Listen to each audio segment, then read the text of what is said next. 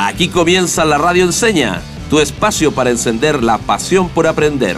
Un programa de Fundación Enseña Chile, más de 10 años transformando las salas de clases del país.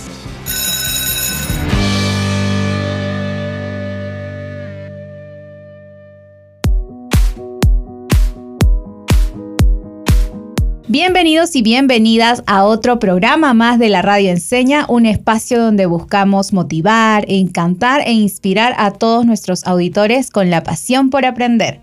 Y comenzamos con toda la energía de este nuevo capítulo, saludándolos como siempre, Yasari y mi compañía, como siempre, Cristian.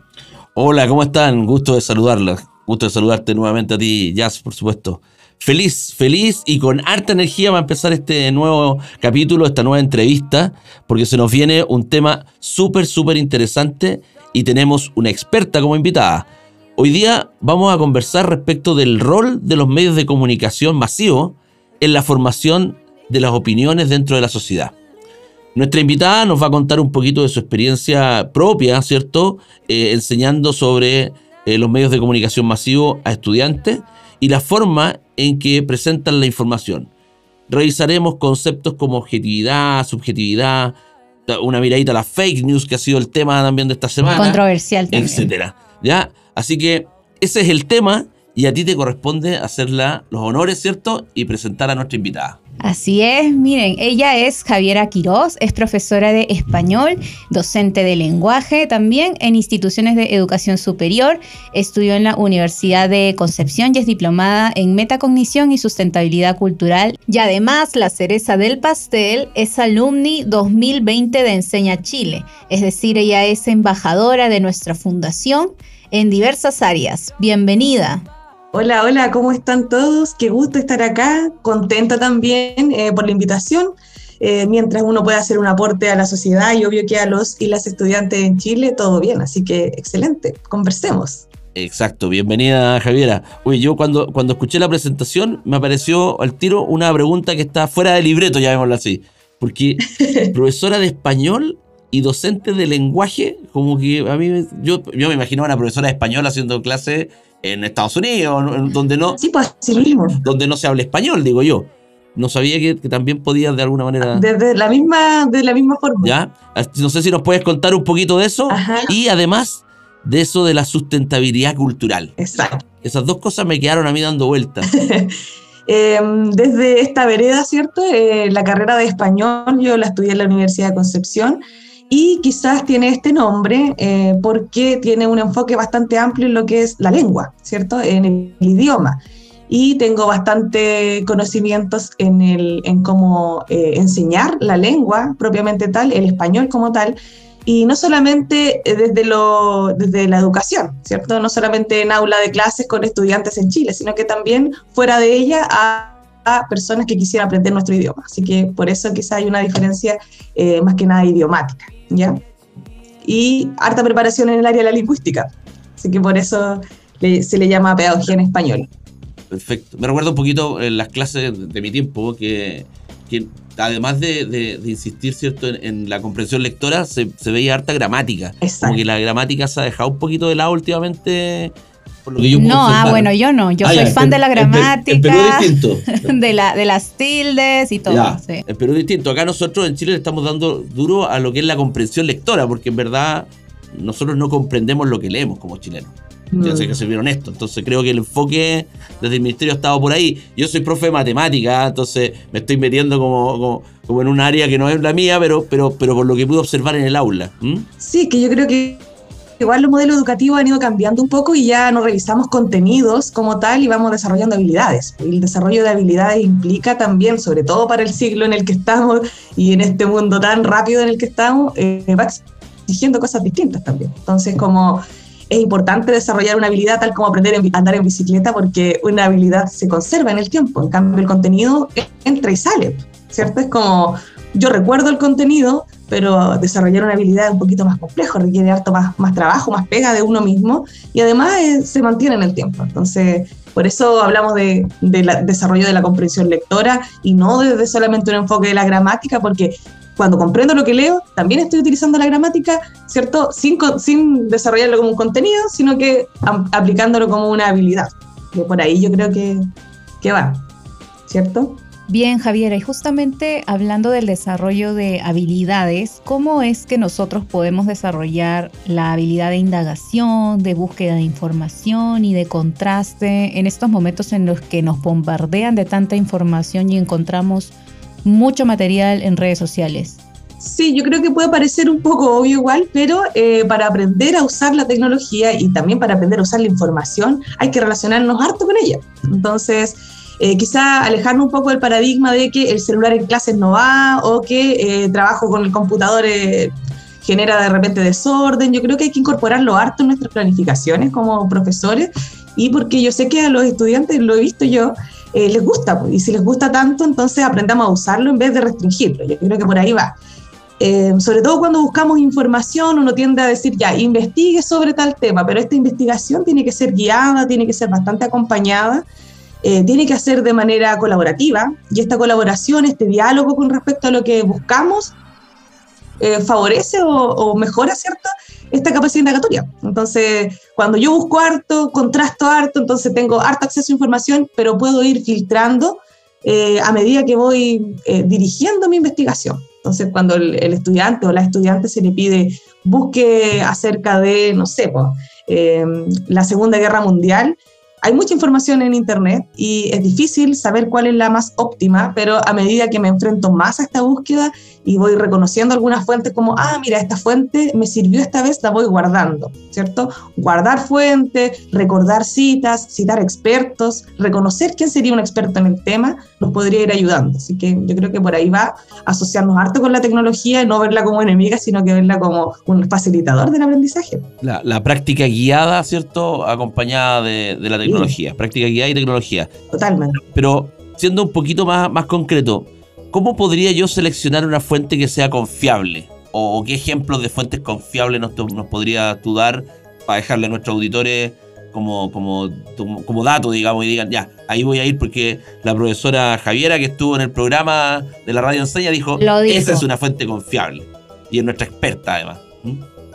Eh, primero que todo, yo creo que hay que saber cuál es el tema que quiero investigar y cuando me lo identifico previamente, yo debería ejercer una reflexión al respecto. ¿Qué quiero saber de este tema? ¿Cierto? ¿Cómo lo abordo? Antes de investigar, tengo que saber qué quiero saber, preguntarme. Y una vez que me pregunto, relaciono de este tema, ¿quién podrá ser un experto? ¿Será un médico? ¿Será un historiador? ¿Será, dependiendo, ¿cierto?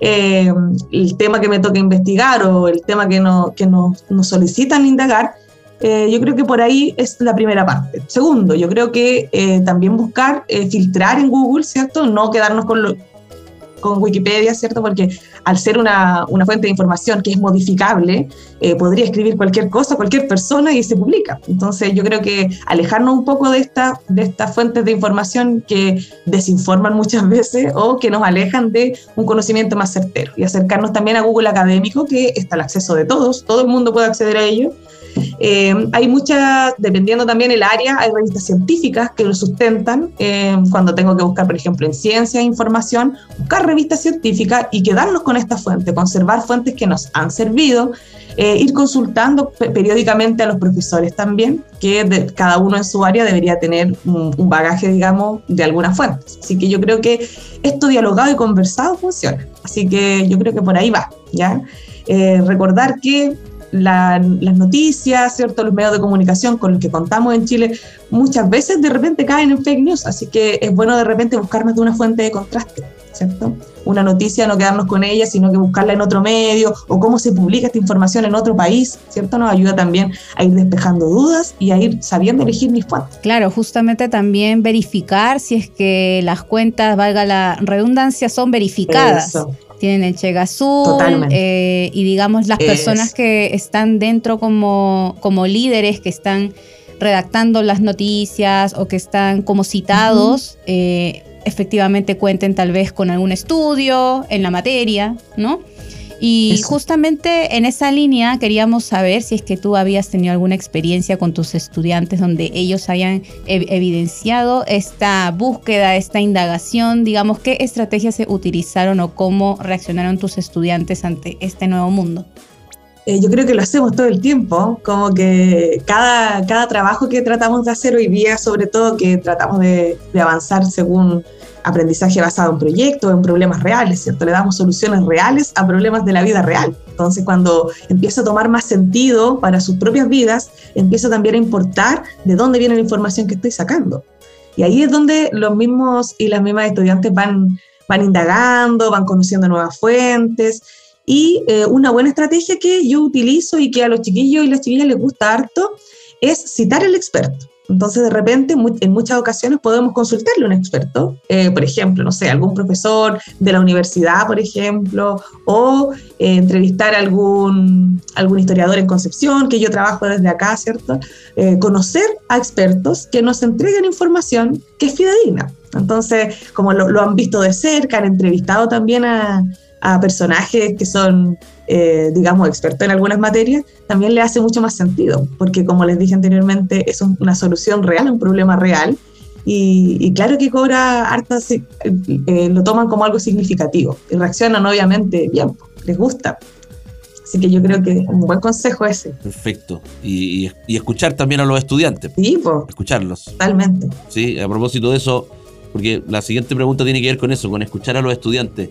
Eh, yo muchas veces cuando estaba en aula con, con, el colegio hasta hace un par de años atrás, siempre me quedaba a veces los recreos o bien me acercaba a mis estudiantes en el recreo para escucharlos, para saber qué, es, lo que, es lo que estaban viviendo, etcétera, etcétera. Y, a veces resultaba que, llegaban a mis oídos algunas opiniones carentes de objetividad sobre una noticia, de repente, de repente chismes, lo que ahora se llama fake news, etcétera. Entonces, ¿qué es lo que hace la profesora Javiera frente a esa situación? Sí, igual es complejo en una sociedad como la que vivimos, sobre todo en estos tiempos, eh, en términos políticos, están movidos. Entonces los estudiantes escuchan mucho de lo que dice la televisión y se quedan como, no sé, eh, que el presidente ahora dijo que va a eliminar tal bono o que va a quitar tal cosa o que quieren eh, sacar a la mujer de la constitución. Entonces son cosas que dan vueltas y que poco tienen de reflexión. Ahí es donde uno invita eh, a establecer que hay, que ojo, que la subjetividad no es algo malo. Yo siempre hago el rescate. A veces uno dice, buscamos la objetividad constantemente, pero la, la subjetividad no es algo malo, solo que en espacios como la información, la noticia, lo que tiene que ver con diálogos de actualidad, no puede, no debería entrar tanto en la subjetividad, ¿cierto? Yo puedo hacer una interpretación de la información, pero si estoy sosteniendo una verdad como absoluta sin, eh, sin indagar previamente, probablemente caiga en la fake news, ¿cierto? Que es lo que debemos evitar.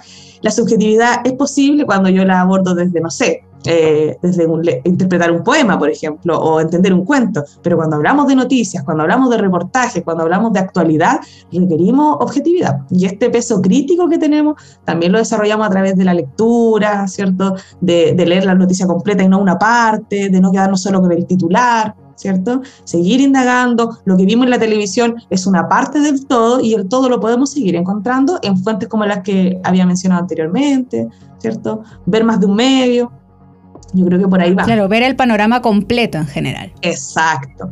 Sí, y ahí nos podemos formar opiniones más completas también. Entonces, eh, siempre invito a, los chiquillos a las chiquillas a, pensar bien antes de hablar, ¿cierto? Si estamos sosteniendo una, una, opinión tan categórica, debe estar sustentada en algo. Y ahí entra la argumentación también, cómo defiendo mi punto de vista si es que no estoy preparado. Y para poder defender mi punto de vista necesito prepararme previamente. Así que yo creo que eh, un gran consejo para acercarnos a la objetividad es posicionarnos y defender lo que pensamos, pero de una manera eh, preparada, de una reflexión, ¿cierto? Que, que permita sostener una verdad.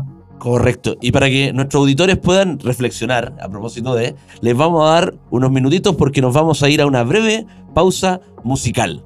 Vamos y volvemos.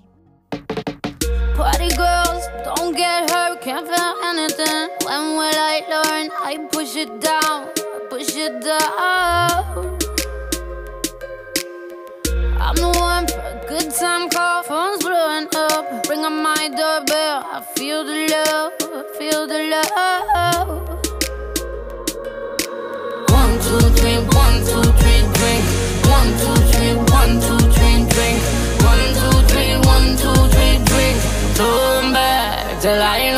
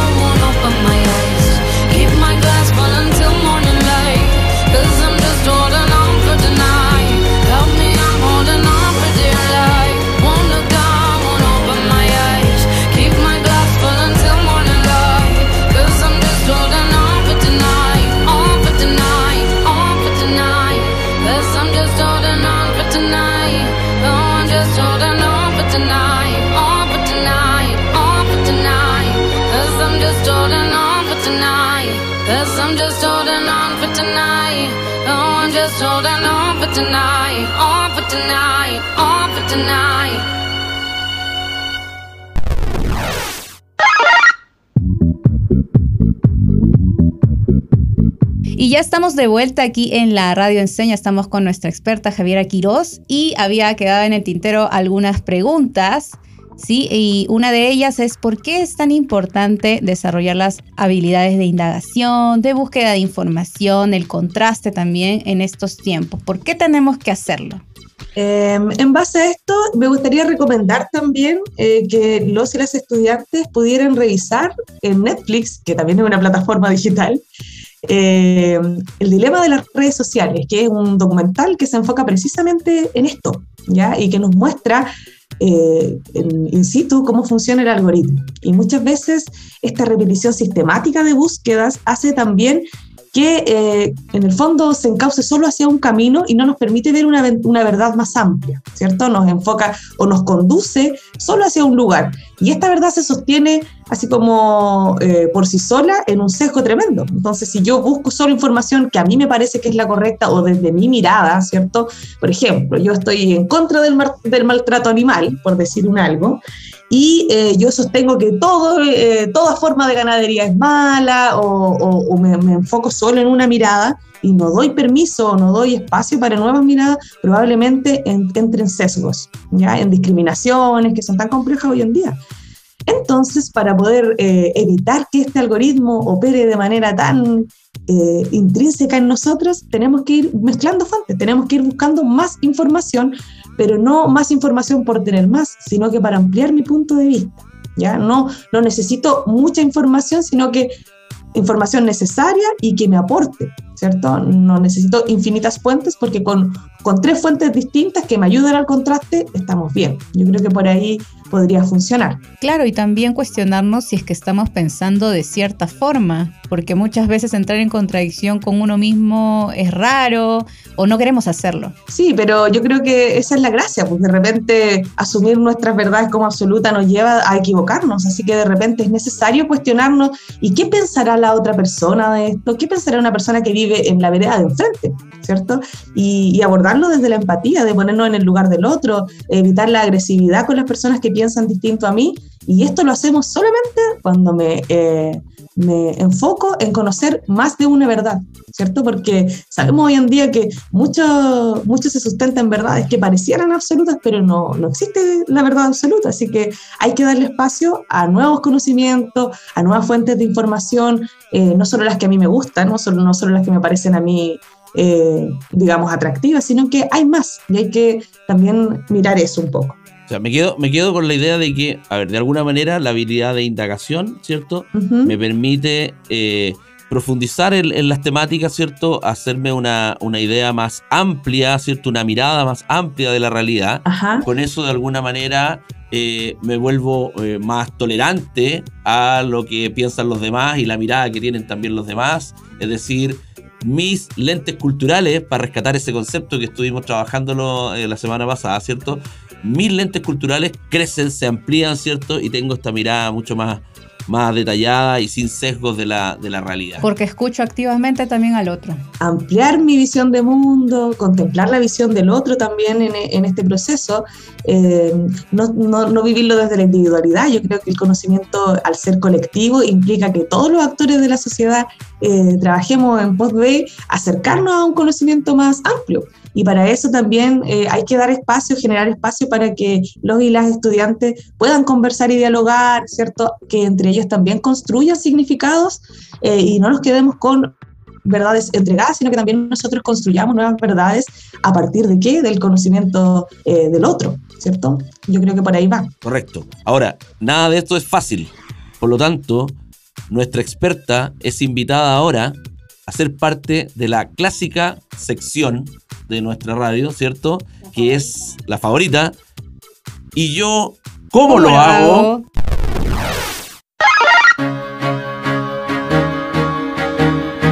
Entonces, invitamos a nuestra experta Javiera Quiroz a que nos entregue tres tips para desarrollar nuestro olfato de búsqueda y contraste de información, para no caer en las fake news, ¿cierto? Y poder realmente ampliar esta mirada que estábamos conversando. Ya, tres tips. Eh, yo creo que uno es no quedarse con lo primero que encuentro, ¿cierto?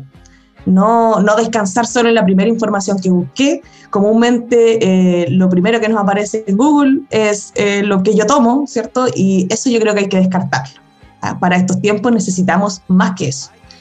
Segundo tip que podría servir en este caso es la opinión del experto. ¿cierto? Acercarnos a opiniones de expertos en, la, en el área que estoy investigando, ¿cierto? Y eso nos va a permitir también descansar en que estamos seguros de esta información porque la emite una persona que tiene conocimiento en el área, ¿cierto? A propósito, disculpa que te interrumpa, invitar a los estudiantes a creer en sus profesores. ¿eh? Sus profesores son expertos en lo que están enseñando. Por algo están ahí, tienen años de estudio, se están siempre preocupando de, estar al día en la de información. Actualizarse constantemente. De actualizarse. Entonces, invitar a confiar en sus profesores y verlos como reales expertos, ¿sí? Dejar de confiar ciegamente también en lo que entregan las redes sociales y, llevar un poquito la reflexión a eh, por qué están diciendo esto, o qué medio está publicando esto, o de dónde salió esta información. Yo creo que es urgente. Ni siquiera solo importante, es urgente. Sobre todo en estos tiempos que están, están tan presentes las redes sociales, es necesario parar, pausas que nos hagan, que nos inviten a la reflexión, a pensar si esto es efectivo, eh, efectivamente así o no. Yo creo que seguir buscando eh, también es clave. Sí, y el tercer tip, Javiera. Eh, tercer tip, em, complejo igual, de, todo lo que hemos hablado, sacar un, un resumen bastante... Podría ser llevado al ámbito de, de los tutores, de los apoderados, cómo ellos podrían de alguna manera eh, contribuir, ¿cierto?, eh, a, a, los chicos con, con, la relación con la información, digamos. Claro, ser parte del, del proceso. Sí, yo creo que la práctica guiada, eh, tanto por un docente como por apoderados, ¿cierto?, toda la comunidad incluida en esta búsqueda, es un, en un, genera un impacto positivo siempre que esta búsqueda sea guiada, acompañada, que aprendamos a ir filtrando, pero también desde una opinión de, un, de una persona que, no sé, un profesor, eh, de repente yo estoy haciendo un trabajo en, lenguaje, pero estoy trabajando una columna de opinión que habla de eh, la alimentación consciente y hablo con el profe de ciencia, porque también ahí voy a encontrar información contundente y obviamente es más confiable que lo, de redes sociales o una búsqueda rápida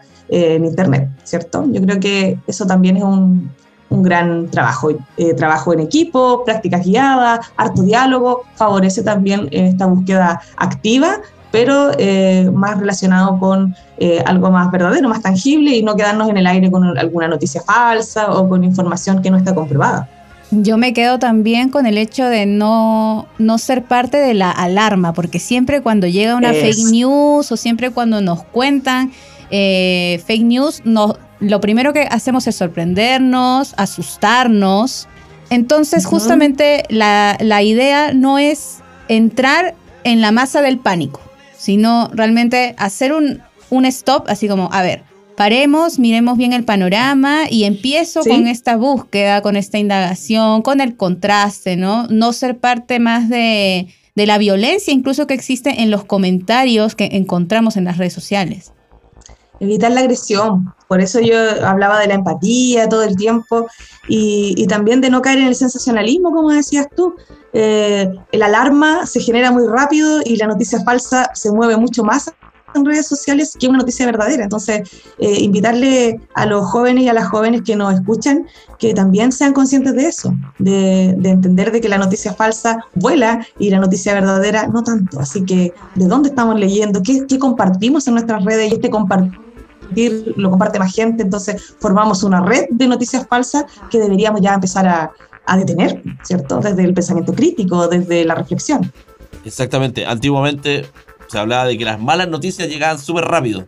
Ahora son las Sí. Malas y, y además Y las falsas. falsas Falsas. noticias las que llegan rápido. Eh, Javiera, Exacto. ha sido una entrevista impecable. Eh, creo que nuestros auditores han quedado muy claros respecto de los tips que se les entregaron. Nosotros también. Yo me voy muy, muy fortalecido respecto de, cómo trabajar con la información. Creo que, voy a aplicar algunos tips también en mi casa con mis, con mis hijos, mis hijas. Así que no queda nada más que agradecerte la, visita y dejarte comprometida para, para otra ocasión, por supuesto, porque creo que, que podemos seguir hablando mucho, mucho más al respecto de este tema. ¿Mm? Sí, muchísimas gracias por la invitación. Cuando gusten, ustedes pueden contar conmigo. Eh, lo pasé genial, me gusta hablar de estos temas, me gusta eh, apañar a los estudiantes y a las estudiantes a que hagamos búsquedas críticas, a que eh, para, para liberarnos en el fondo siempre vamos a tener que estar de la mano del conocimiento, de la lectura crítica. Así que eso, un abrazo grande para todas y todos. Un gusto conversar con ustedes. Nos vemos en una próxima ocasión. Muchísimas gracias, Javiera. Entonces, no queda más, el tiempo apremia. Esto fue todo aquí en La Radio Enseña y nos despedimos y nos reencontramos en un próximo programa. No olvidemos la frase de siempre. Disfruta aprendiendo y, Y aprende, aprende disfrutando. disfrutando. Hasta la próxima. Chao, chao. Termina así otro capítulo de la Radio Enseña. Nos encontraremos muy pronto. Disfruta aprendiendo y aprende disfrutando. Hasta la próxima.